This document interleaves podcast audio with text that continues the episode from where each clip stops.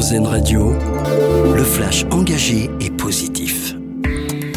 Bonjour, bonjour à tous. Les représentants des cultes accueillis aujourd'hui par Emmanuel Macron à l'Elysée, une rencontre au lendemain des manifestations contre l'antisémitisme un peu partout en France.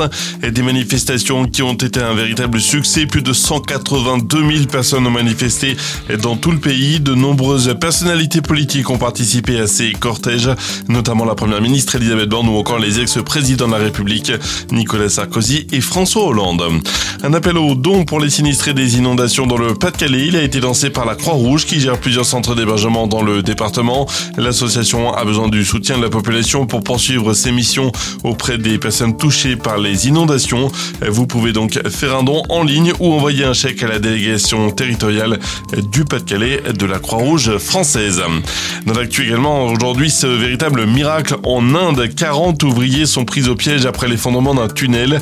Eh bien, ils sont tous vivants, annoncent aujourd'hui les autorités. De l'eau et de la nourriture ont pu leur être envoyée. Le tunnel de 4,5 km s'est effondré hier pendant sa construction entre deux sanctuaires hindous. Le sauvetage des ouvriers va maintenant être mis en place. La page des sports avec le tennis et la victoire et la fin d'année assurée pour Novak Djokovic après sa victoire sur le Danois Holger Rune au Masters de Turin. Eh bien, le Serbe est désormais assuré de terminer l'année comme numéro 1 mondial. Et ce sera la huitième fois de sa carrière, un record pour celui qui a 36 ans, reste comme le grand patron actuel du tennis mondial. Et puis une plateforme de soutien psychologique pour les étudiants, c'est notre dossier solution à lire sur notre site.